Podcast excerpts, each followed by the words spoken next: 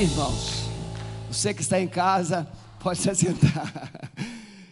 Queremos lembrar, domingo que vem, é domingo de Páscoa. E nós vamos celebrar a ceia. Você vai preparar a ceia na sua casa. Você vai preparar o pão, o vinho, o suco de uva. E nós vamos conduzir daqui. Teremos a pregação normal e no final nós vamos celebrar a ceia do Senhor, selando, celebrando a grande vitória que Deus estará consolidando no Brasil e no meio do seu povo. A ceia do Senhor é a ressurreição, é a vida. Ceia é vida. Então, domingo que vem, nossos diáconos vão deixar preparados aqui para nós, e nós estaremos celebrando esse momento glorioso da morte e da ressurreição de Jesus. Meus amados, quando essa palavra veio ao nosso coração, ainda não havia sido divulgado o jejum nacional no Brasil. E essa palavra veio, Isaías 64, de 1 a 4. Essa palavra Deus colocou no nosso coração, creio que dentro da soberania dele, ele já sabia, e hoje o Brasil inteiro está em jejum. Nós estamos desde as 5 da manhã, trabalhando, lutando com o nosso Senhor. Tem pessoas que estão acordando às três da manhã, orando exclusivamente pelas autoridades instituídas do nosso país.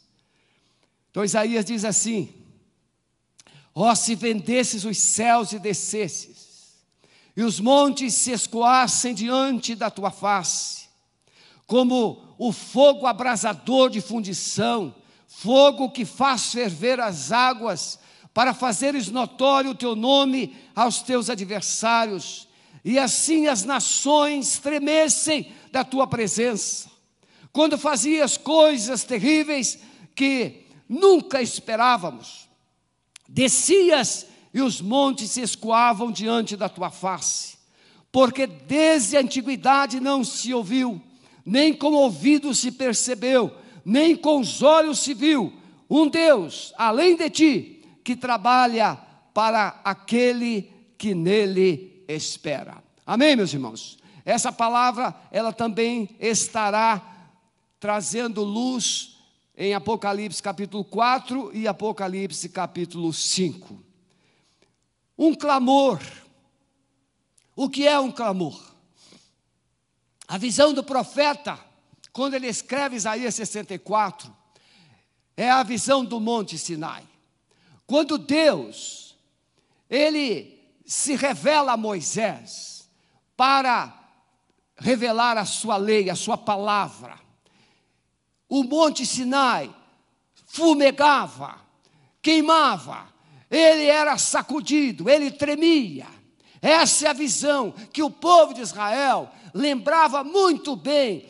Ele, eles tinham, aquelas pessoas tinham na mente a recordação daquele fato glorioso, quando Deus se revelou, quando Deus colocou os seus pés na terra houve fogo, trovões e vozes. Isaías traz à luz essa verdade. Em um tempo de crise, em um tempo de caos, em um tempo difícil, para trazer luz e esperança aos corações. Então, um clamor que surge de um coração desesperado por resposta um coração desesperado por Deus, um coração desesperado pela manifestação de Deus. E quero dizer uma coisa muito importante: é que o mundo também está clamando, mas não por Deus, mas pela manifestação dos filhos de Deus.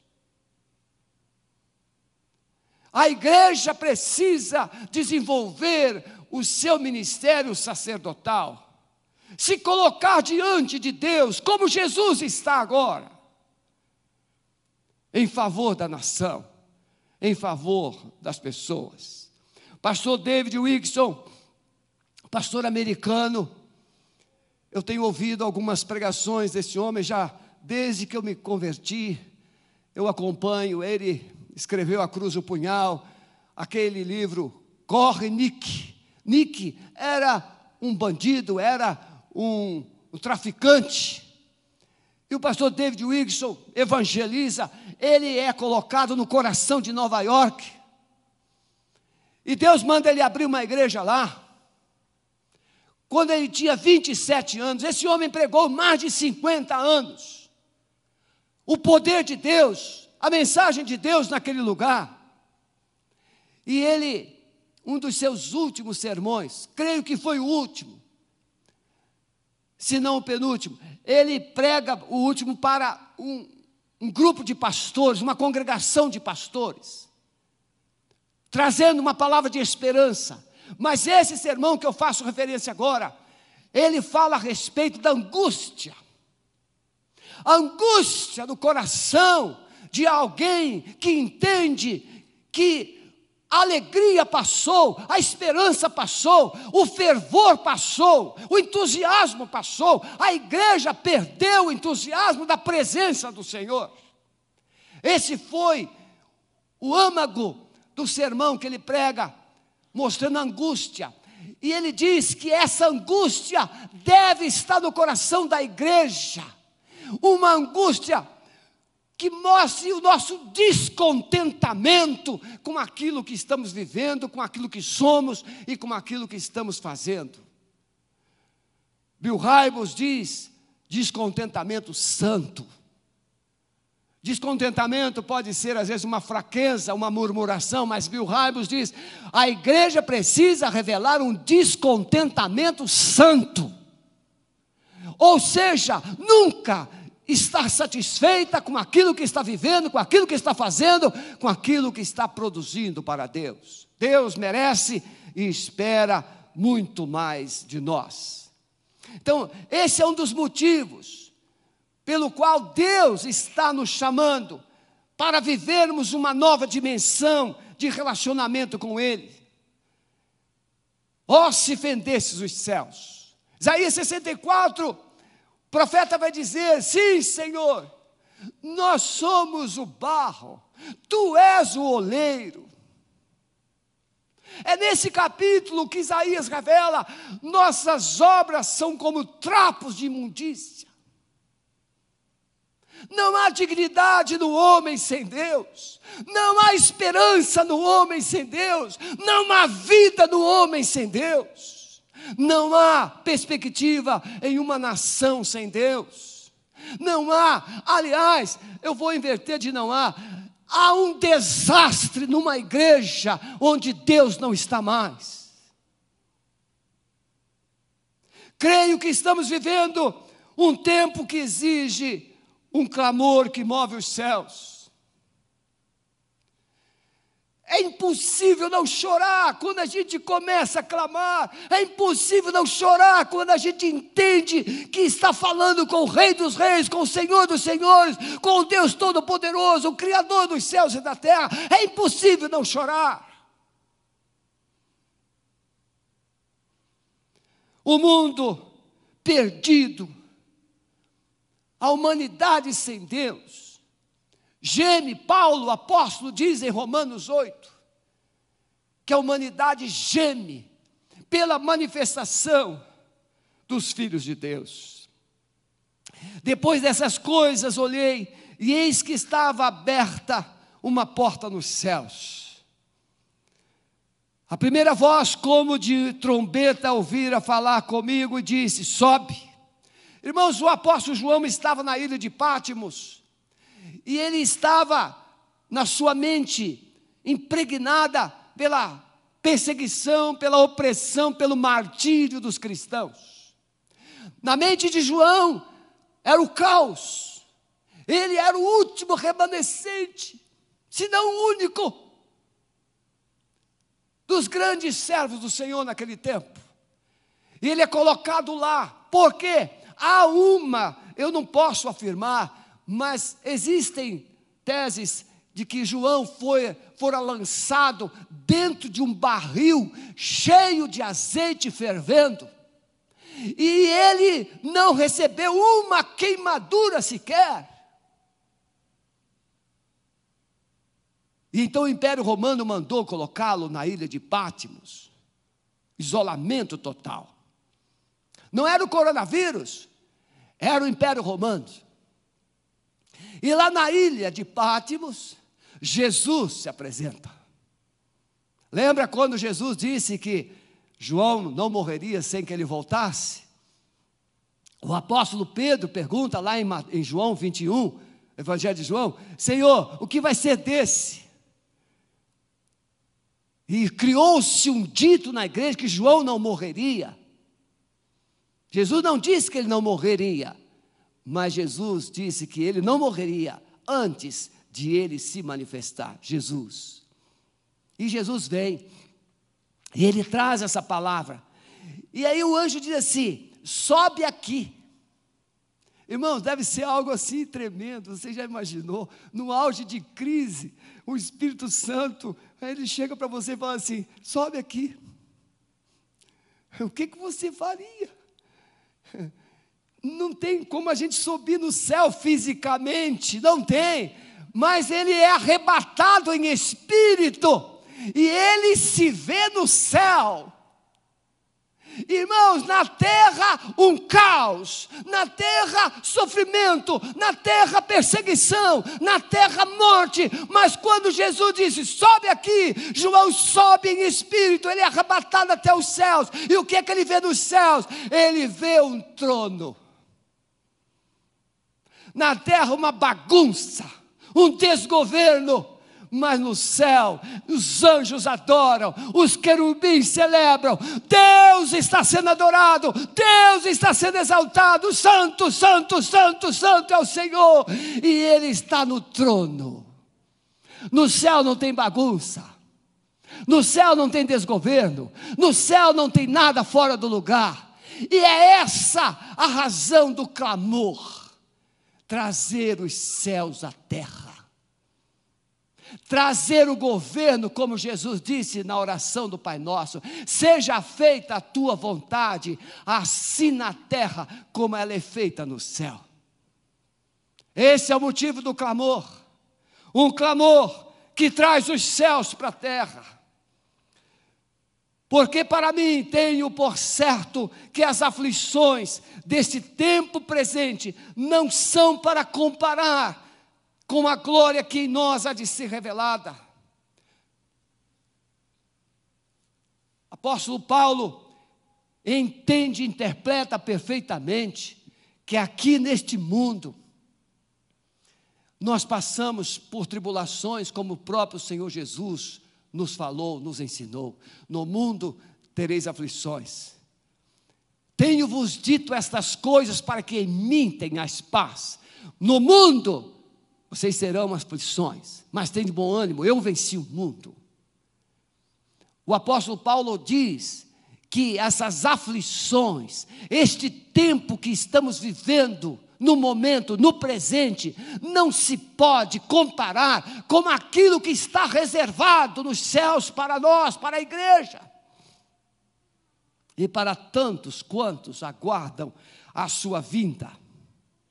Então eu quero falar Três coisas importantes aqui para você que nos acompanha, para toda a igreja de Deus espalhada na terra. Primeiro, entender que apesar do caos na terra, existe um governo estabelecido no céu que tem autoridade para restabelecer a desordem na terra.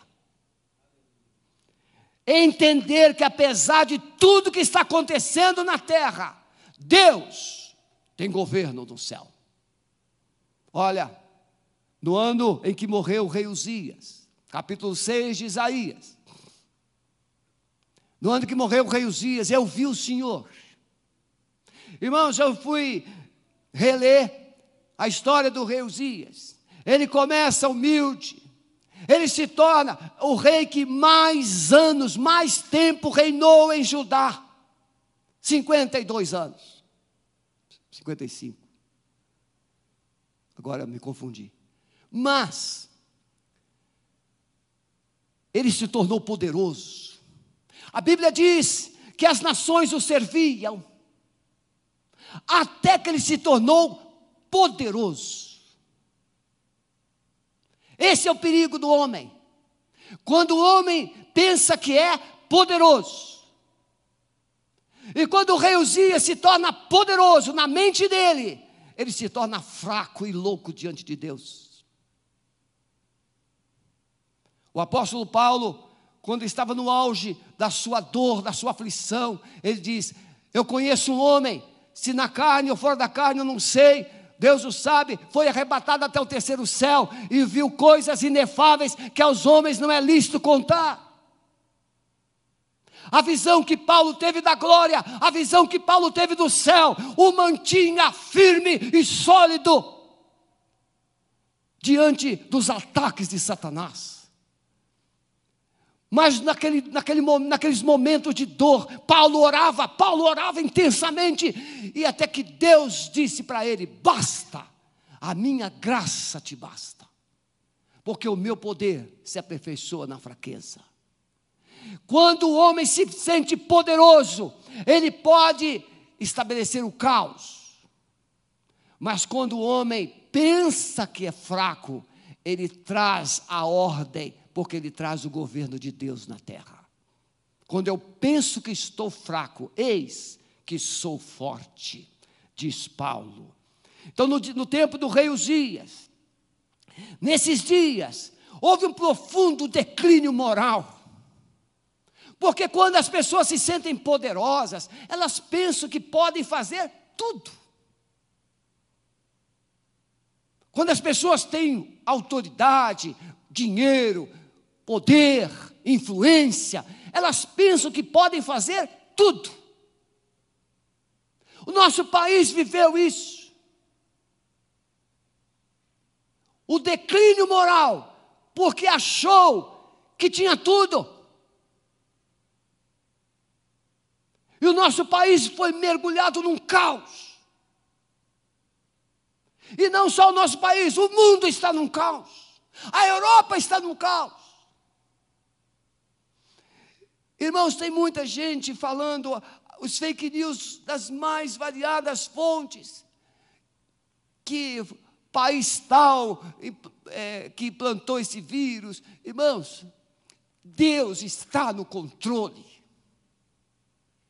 Não temos que ficar procurando culpados na terra. Na terra nós temos que nos prostrar, pedir perdão, pedir misericórdia, porque ainda que o homem tenha feito todo esse caos, Deus é poderoso para restaurar e transformar esse caos e colocar a terra em ordem. Mas não, ah, foi a China, ah, é o país tal, e não sei mais o que. Irmãos, a Europa colocou Deus para fora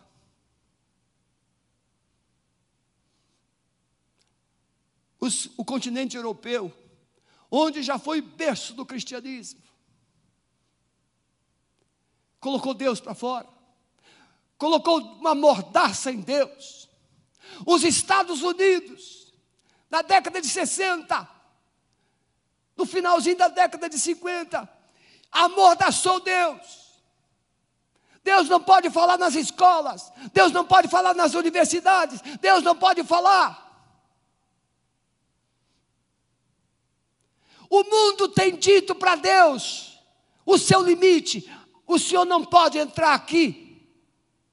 E aí Deus permite uma desgraça dessa, e o mundo de joelhos diga, diz: Senhor Deus, por favor, venha nos ajudar. Mas fomos nós que colocamos Deus para fora. A igreja colocou Deus para fora, com as suas liturgias humanas. Até mesmo o profeta Isaías, até o capítulo 6, Isaías apontava o dedo para as nações e dizia: ai, ai, ai, ai Mas agora Isaías aponta o dedo para si mesmo e diz: ai de mim. É somente quando nós percebemos a nossa incompetência, a nossa incapacidade, é que nós vamos apontar o dedo para nós mesmos e dizer: tem misericórdia de mim, Senhor. Esse é o clamor que Deus quer ouvir. Se o meu povo que se chama pelo meu nome se humilhar, Pare, pare de pensar que é melhor do que os outros e se humilhe, se humilhe, coloque a boca no pó, porque talvez assim haja esperança. Um clamor que move os céus virá de um coração quebrantado, rendido, incondicionalmente. Então, Isaías, até esse dia, ele não havia conseguido ver o seu caos. Mas agora, quando ele vê Deus, irmãos, fora de Deus tudo é trevas, fora de Deus tudo é escuridão, fora de Deus tudo é ignorância, fora de Deus tudo é obsoleto. Mas quando Isaías vê Deus, a semelhança de João, ele diz: ai de mim que vou perecendo. O mundo agora sabe que precisa de Deus. Nos Estados Unidos, o número de mortos já passou de 8 mil. Há uma projeção que pode chegar a 200 a 240 mil. O país mais rico do mundo não tem controle. Pode criticar quem quiser, meus irmãos. Pode criticar o presidente, pode criticar, pode criticar, pode criticar. O mundo não tem controle porque o mundo tirou o controle de Deus. Apesar do caos na terra, os céus continuam governando. Deus está no trono, Ele é soberano. No céu, Deus é adorado e exaltado. O céu continua sendo céu. Ha. Oh Deus, olha assim, os anjos continuam sendo anjos, os querubins, querubins, os serafins, serafins, os arcanjos, arcanjos, tudo continua funcionando no céu conforme planejado. Mas você, homem, Deus fez você para um propósito. E qual é o propósito? Onde está o propósito de Deus na vida do homem? Aonde está? Não, o homem deixou o propósito de Deus para trás e está atrás dos seus próprios propósitos. Mesmo sendo adorado no céu e exaltado no céu, Deus quer também ser adorado e exaltado aqui na terra. Depois disso, ouvi a voz do Senhor que dizia: A quem enviarei? Quem há de ir por nós? Então disse eu: Eis-me aqui, envia-me a mim. Esse é o homem que Deus quer. O homem que diz, ai de mim que, que vou perecendo, o homem que reconhece os seus pecados, o homem que pede perdão, o homem que recebe um toque de Deus. E então, a partir daí, ele diz: Eis-me aqui, Senhor. Esse é o sonho de Deus para a igreja. Uma igreja que diga: Eis-me aqui, Senhor. Eis-me aqui, Senhor. Envia-me. Tenho conversado com alguns missionários fora do Brasil. A Karina Giovanni na Itália. Uma família inteira. Os pais são, tem três filhinhas. Crianças, acredito, todas elas no máximo 11 anos para baixo, todas elas. A família inteira está internada. E eu tenho clamado a Deus por essa família. Como Deus pode trazer de volta a sua glória e governo, quando o arrependimento for demonstrado de verdade. Arrependimento não é dizer simplesmente, me perdoa, Senhor, me perdoa, Senhor, me perdoa, Senhor. Não. Arrependimento é a gente se jogar no chão, se humilhar e parar de estar no controle, entregar o controle para Deus. Isso é arrependimento. Mudar o nosso tom de voz.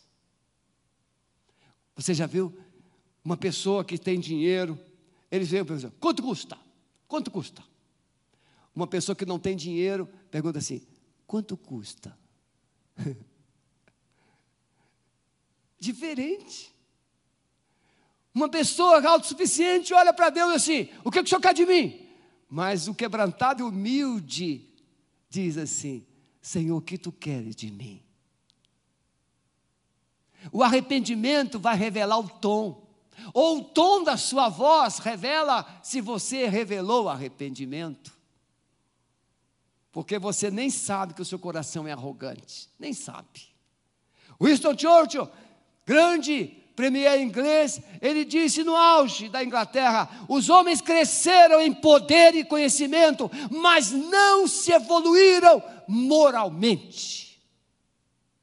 Não adianta termos um país de primeiro mundo se no coração nós somos velho mundo.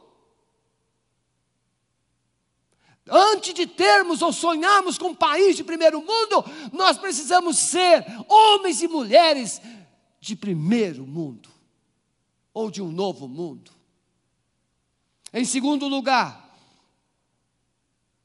entender, precisamos desejar o governo de Deus, querer mesmo que Deus governe. Irmãos, entregar o bastão para Deus não é tão simples, não. Apocalipse capítulo 4, verso 1 e 2 diz: Depois dessas coisas olhei, e eis que estava uma porta aberta no céu. A primeira voz, como de trombeta, ouvira falar comigo, disse: Sobe aqui, mostrar-te-ei as coisas que depois destas devem acontecer. E logo fui arrebatado em espírito, e eis que um trono estava posto no céu, e assentado, e um assentado sobre o trono. E vi na destra, capítulo 5, verso 1, e vi na destra do que estava sentado no trono um livro escrito por dentro e por fora, selado com sete selos. Precisamos entender que Deus quer trazer significado. Irmãos, um livro selado por dentro e por fora. A história humana. Deus tem conhecimento de tudo. Desde Adão até a consumação dos séculos, Deus tem conhecimento. Tudo está escrito. Davi diz que à medida que ele ia sendo formado no ventre da sua mãe, essas coisas iam sendo escritas no teu livro. Deus tem conhecimento, Deus tem o um controle, mas o livro que estava na mão de Deus ninguém for achado digno de abri-lo e de tirar os seus selos. Porque somos feituras suas, disse Paulo. Deus sabe que Ele fez você para um propósito, mas o que você se tornou? Está lá no livro. Está lá no livro.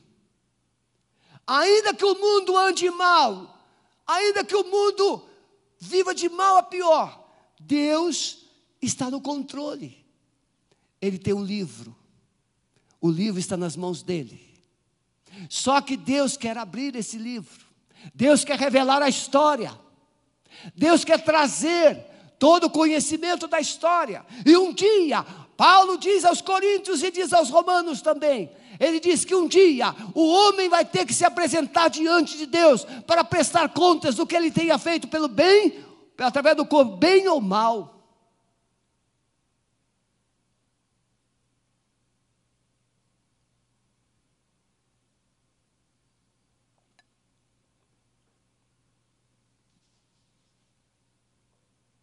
Todos nós haveremos de comparecer diante do tribunal de Deus. Porque está escrito, veja, irmãos, irmãos, preste atenção agora, você que está nos acompanhando.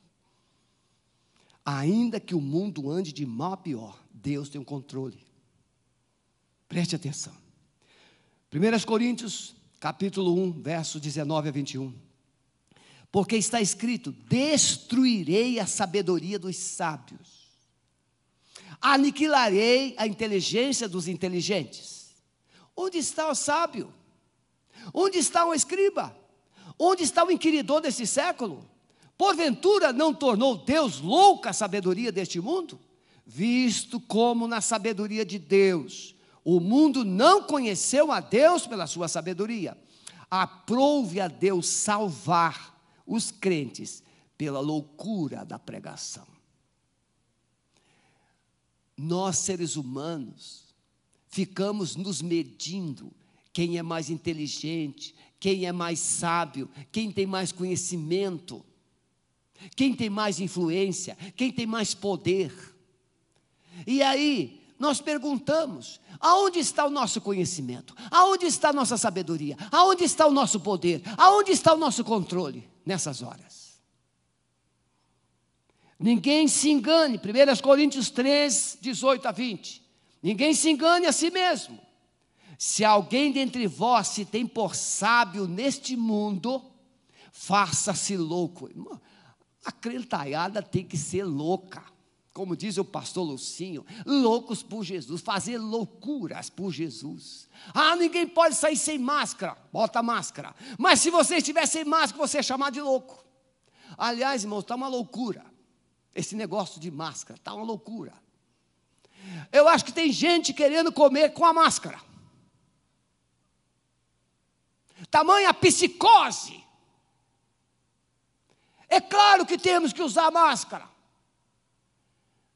Mas existe uma psicose, existe uma, uma loucura. E é isso que Paulo diz: ninguém se engane. Se alguém dentre vós tem por sábio neste mundo, faça-se louco para ser sábio, porque a sabedoria deste mundo é loucura diante de Deus. Pois está escrito: Ele apanha os sábios na sua própria astúcia. Outra vez, o Senhor conhece os pensamentos dos sábios, que são vãos. A gente pensa na. Denise trabalha no hospital. A gente pensa, a gente vai lá no médico e a admiração que a gente tem pelo, pela figura do médico ou da médica autoridade. Quando eu vou no médico, eu falo para ele: doutor, doutora, vocês não têm ideia quem vocês são. O cidadão chega aqui, o ser humano chega aqui, ele olha para vocês como pessoas de altíssima autoridade. Vocês podem decidir se vai viver ou não. Mas a gente esquece que o médico também fica doente.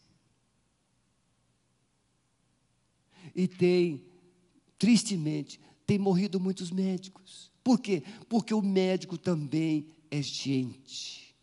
Ele também se contamina. Ele também morre. É loucura a gente pensar que a gente tem controle. Eu encontrei uma pessoa antes dessa crise chegar a esse ponto, a esse nível, acredito que um mês atrás, encontrei uma pessoa num ambiente público e ela disse: Eu encontrei lá no supermercado uma pessoa, ela estava de máscara, mas ela estava babando, ela estava babando. Eu mandei o guarda expulsar ela do supermercado. Irmãos queridos, pode usar máscara. Eu falo isso com muito temor. Pode usar escafandro Pode usar o que você quiser. A única, o único remédio que o mundo precisa hoje se chama Jesus. Jesus. E para esse remédio chegar, não é através de uma agulha, não é um comprimido, é por fé. É por fé, você precisa crer que Jesus é o Senhor, você precisa crer que Jesus é Deus, você precisa crer que Jesus te chama ao arrependimento, Ele quer te salvar. Como eu disse aqui domingo próximo passado, em Mateus 10, não temais aqueles que matam o corpo, mas não sabem o que fazer dele. Antes deveis temer aquele que mata o corpo, a alma, e pode lançá-los no inferno. O mundo se prostra diante de um vírus, mas o mundo não se prostra diante do Deus Todo-Poderoso. porque pensa que tem um controle. Jesus disse: as portas do inferno não prevalecerão contra a igreja. Deus está no trono, Jesus está no trono. Romanos 8, 33. Quem tentará acusação contra os escolhidos de Deus? É Deus quem os justifica. Quem os condenará? Foi Cristo Jesus quem morreu e antes quem ressuscitou dos mortos, o qual está à direita do Pai, de Deus, intercedendo por nós. Não somos um povo abandonado ao léu. Não, nós somos o povo de Deus, os filhos de Deus. Ele está lá reinando, mas ele está orando por nós. A igreja precisa reaprender que Deus vela por nós. Há uns 33 anos atrás, mais ou menos, eu estava enfrentando uma batalha espiritual de altíssimo nível e eu estava já num estado de, de esgotamento espiritual, físico, emocional. Eu falei para Deus: Senhor, chega, não aguento mais isso. Eu fui para o meu gabinete, me joguei no chão, chorando, adorando, e disse: Senhor, chega, eu não quero mais isso. E o Espírito me levou a abrir a Bíblia. E veio Isaías 41, 10. Que todo mundo quer hoje a posse de Isaías 41, 10. Não temas, eu sou contigo. Não te assombres, eu sou o teu Deus. Eu te esforço, ou seja, eu te dou forças, eu te ajudo, eu te sustento com a destra da minha justiça. Ah, meus irmãos, quando Deus falou para mim aquilo, eu dei um salto no gabinete, eu fiquei corajoso de novo, fiquei animado de novo. Não importa o que está fora, o que importa é como está dentro. A igreja precisa reaprender isso. Não importa o que está lá fora, não importa o que está contra, o que importa é quem está dentro. Quem é que está conosco? O nosso valente general que está conosco, ele vai na nossa frente. Jesus está no trono. Jesus tem o controle, o destino de toda a raça humana. Apocalipse 5, de 1 e 2. Eu vi a destra do que estava sentado no trono, um livro escrito por dentro e por fora, selado com sete selos. E vi um anjo forte, não sei porquê, que o Espírito Santo instruiu João a escrever. E veio um anjo forte, um anjo grande tem anjo grande, tem anjo pequeno, não sei. Anjo é anjo. Não tem forma. Mas ele, para encorajar João, veio um anjo forte. Ou seja, veio um anjo, aquele segurança, pitbull, pitbull de Deus. E falou assim: calma, João. Tem um. Olha só, Deus usa um anjo especial para encorajar João. E calma, João.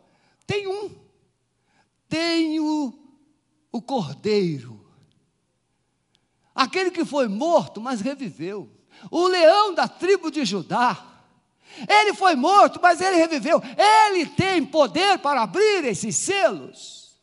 Porque diz a Bíblia que João chorava muito. Irmão, não é assim que a criança, quando ela percebe que não consegue fazer o que ela quer, ela chora, se esperneia.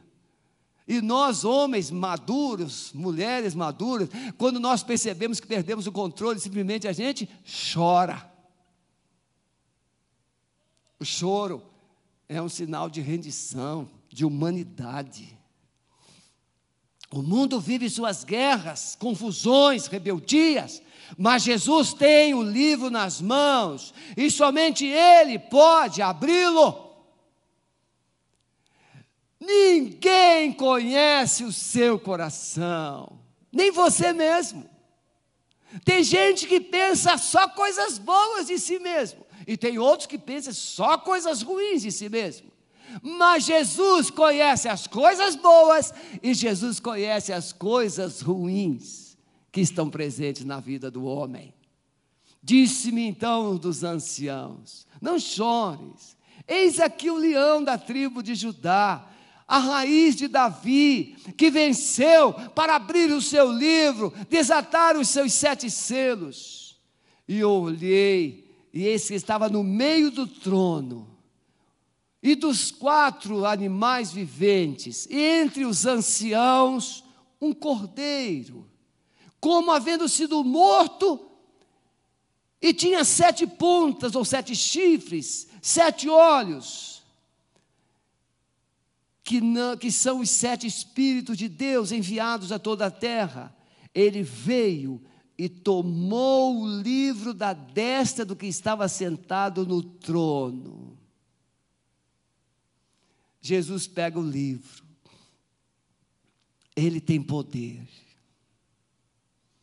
Pense no homem mais poderoso do mundo, os imperadores romanos, todos eles vão ter que se prostrar diante de Jesus, cuspir em Jesus, vilipendiar Jesus, amaldiçoar o Jesus e os cristãos. Todos eles serão ressuscitados um dia, todos os imperadores romanos, e terão que se prostrar, e terão que confessar que Jesus Cristo é o Senhor. Pense no homem mais influente e poderoso do mundo hoje. Vai se prostrar, porque ele tem o livro nas mãos. Nos dias de João, o mundo também vivia o seu caos, mas Jesus o conforta dizendo: Eu governo. Irmãos, tente imaginar você vivendo essa crise toda, esse pavor todo, esse medo todo, e de repente, aí Jesus fala assim: vem cá, eu vou te mostrar uma coisa. E a gente dá uma visitinha lá no céu. E lá no céu está tudo organizado, o Senhor no trono, os anjos, tudo certinho. É, a bagunça está lá embaixo, mas ele está aqui em cima, está tudo certinho, tudo governando. É, é essa mensagem que o Senhor queria passar para João. Essa bagunça é só aí, João. Fica quieto. Eu estou no comando. Eu estou no comando. Um exemplo disso, irmãos, é quando Jesus está no barco. O barquinho jogado para lá, jogado para cá, jogado para lá, jogado para cá, e os discípulos apavorados, um acusando o outro, tira água, o outro rema, tira água, rema, e os discípulos já estavam pensando em pular do barco, e Jesus dormia. Sono da indiferença? Não sono do governo. O que, que o salmista diz? Que ele dá o pão enquanto a gente dorme. Ficamos apavorados, levantar de madrugada, repousar tarde. E ele diz assim: calma, ele dá o pão enquanto você dorme. Enquanto você dorme, a semente germina. Enquanto você dorme, a, a planta cresce, enquanto você dorme, o fruto é produzido. Enquanto a nação dorme, Deus trabalha. Esse é o grande motivo para a igreja hoje levantar esse clamor, esse jejum, esse clamor que rompe os céus. Oh, se fendesses os céus e descesses, e os montes se escoassem diante da tua face. Esse é o clamor que veio no coração de Isaías. Ele queria ver novamente Deus colocar os pés na terra. E esses essas manifestações novamente voltassem. E ele diz assim: assim como a água, você coloca no forno e a água começa a pular na panela. Se Deus colocar os pés na terra, a humanidade vai ter que mudar. Irmãos, não tem outro jeito. Se Deus não mudar você, ninguém muda, nem você mesmo. Tem gente que diz assim: não, pode ver todo viciado, ele diz assim: não, está tudo sob controle, eu, eu fumo quando eu quero. É? Você só não fuma quando você não está com vontade. É só a vontade de chegar e você fuma. É só a vontade de chegar você cheira. É só a vontade de chegar você mata. É só a vontade de chegar você adultera. Por quê? Porque esse corpo está fora do controle. A única forma de estabelecer o controle é quando nós nos rendemos a Jesus. As orações da igreja não somente abrem os céus, mas traz juízo à terra. Irmãos, isso aqui é sério. Quando as orações, o anjo pega uma, uma taça, uma salva e enche de incenso e chega diante do trono. São as orações da igreja, são as orações dos santos. E aí ele pega aquelas orações, e ele vai lá no altar e enche a, a salva de brasas do altar e joga sobre a terra. Eu reli esse texto, eu reli esse texto e fiquei pensando: quando a igreja ora, os céus se mobilizam para influenciar e agir na terra. Veio outro anjo e pôs-se junto do altar, tendo um incensário de ouro. Foi-lhe dado muito incenso para pôr com as orações. E a fumaça do incenso subiu com as orações dos santos, desde a mão do anjo até diante de Deus. E o anjo tomou o incensário, encheu do fogo do altar e lançou sobre a terra, e houve depois vozes, trovões, relâmpagos e terremotos. Antes de Deus trazer o juízo, Deus quer ouvir a sua igreja. O que a igreja tem a dizer para Deus diante do caos na terra. Os céus ficam em silêncio. Havendo aberto o sétimo selo, fez silêncio no céu por quase meia hora. As orações da igreja rompem os céus. Quando os filhos de Deus dobram os joelhos na terra, os céus se colocam em pé.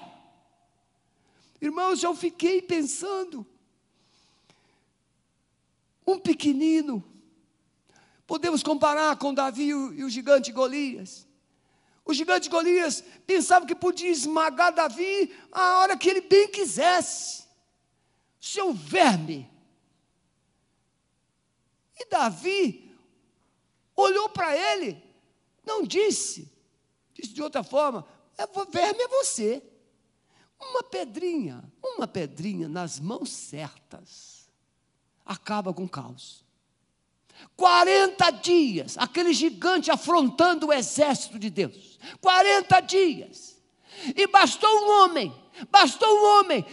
Deus está falando através de Ezequiel 22. Eu procurei um homem, eu procurei um homem. Deus precisa de um homem na sua família, Deus precisa de um homem na sua rua, Deus precisa de um homem no seu condomínio, Deus precisa de um homem nessa cidade. Deus precisa de alguém para ele mudar o quadro. Irmãos, o meu condomínio é um condomínio muito humilde. São 72 apartamentos em blocos, cada bloco tem oito apartamentos. Eu corro todos os dias de manhã. Depois que eu faço meu devocional, eu vou correr. E dou 20 voltas em volta do condomínio. As 20 voltas dão 8 quilômetros. E os vizinhos ficam da janela, os vizinhos ficam às vezes do lado assim. Mas eu vou correndo e passando em frente àqueles apartamentos, profetizando todo espírito de morte, todo espírito de depressão, todo espírito de tristeza, todo espírito de angústia, todo pavor noturno, saiam.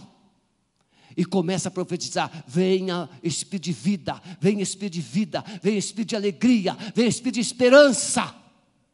Deus precisa só de um homem, só de uma pessoa, para começar a profetizar primeiro na sua casa, depois no seu bairro, no seu condomínio, em qualquer lugar. Ele vai mudar o lugar. Hoje de madrugada, quando eu estava orando, eu disse: Senhor, não morrerá um morador desse condomínio.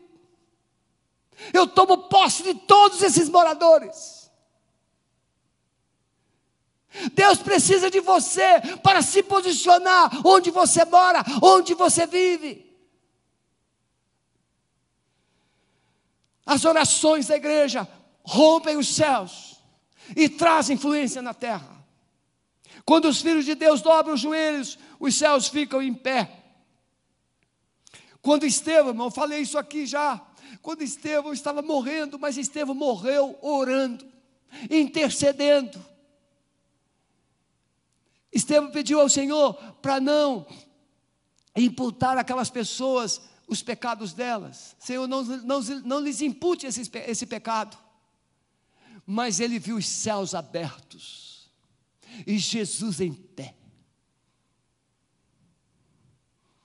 Quando a igreja se dobra, os céus não somente rompem, abrem, se abrem, mas os céus ficam em pé.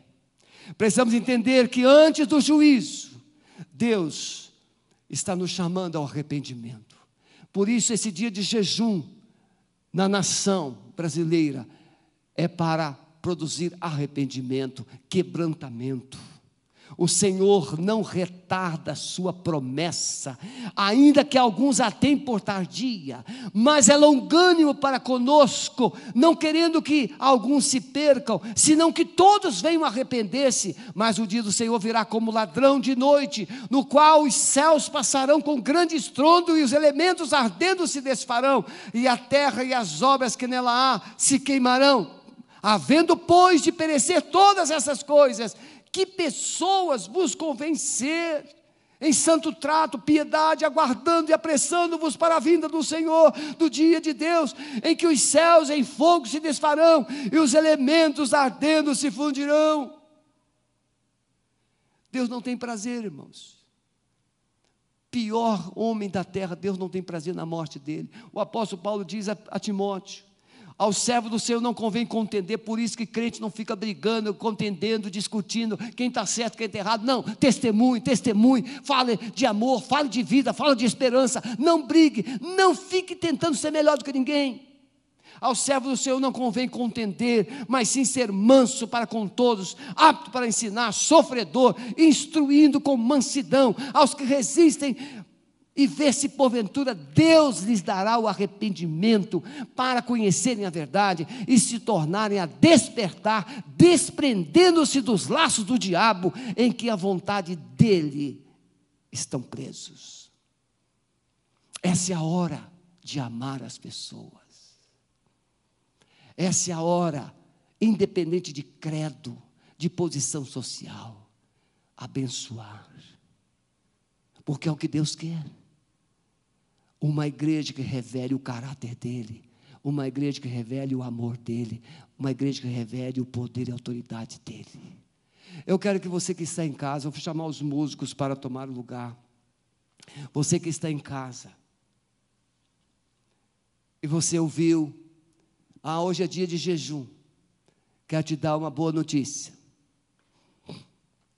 Quando a igreja faz jejum, Deus fica em pé para ouvir. Mas jejum não é só ficar sem comer. Jejum é hora de mudar o coração.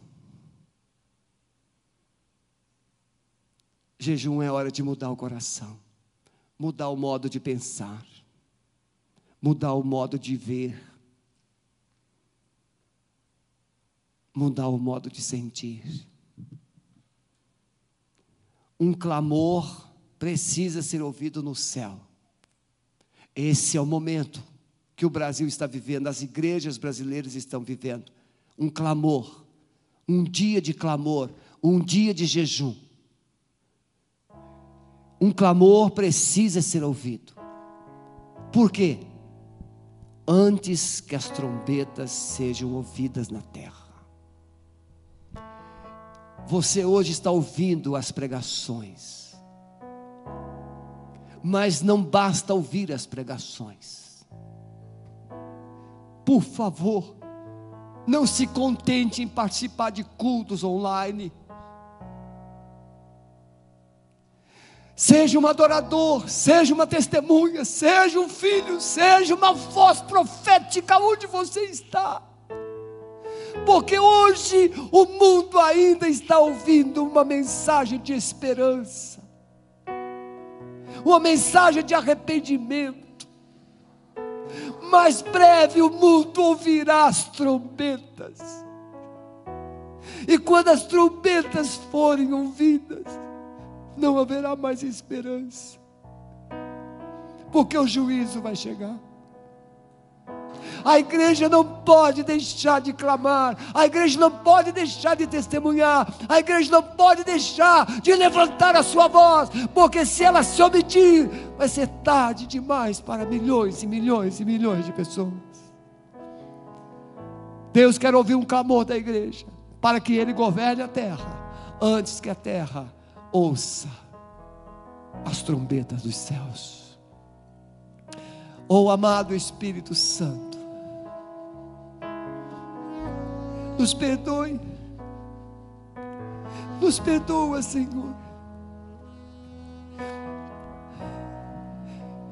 Restaure a nossa vida, restaure a nossa fé, restaure a nossa esperança. E coloque brasas, como o Senhor fez com Isaías, coloque brasa de fogo nos nossos lábios. Para que debaixo de uma unção especial, sobrenatural, possamos anunciar na terra a esperança, antes que a terra ouça o som das trombetas dos céus. Abençoe o teu povo espalhado em todos os cantos dessa terra, que clama pelo teu nome. Perdoa, Senhor. Restaura, Senhor. Nós oramos por aqueles que estão nos acompanhando. Ah, Espírito Santo, aquele que ainda não tem esperança da vida eterna, produz nele agora o arrependimento, o quebrantamento, a confissão e a rendição total a Ti. Nós profetizamos salvação agora nessas casas, profetizamos vida, profetizamos restauração, profetizamos unidade das famílias. Nós as abençoamos no poder maravilhoso do nome de Jesus. Deus te abençoe. Às 18 horas, essa igreja estará de volta aqui para anunciar que Jesus reina, que Jesus vai voltar. Fiquem na paz.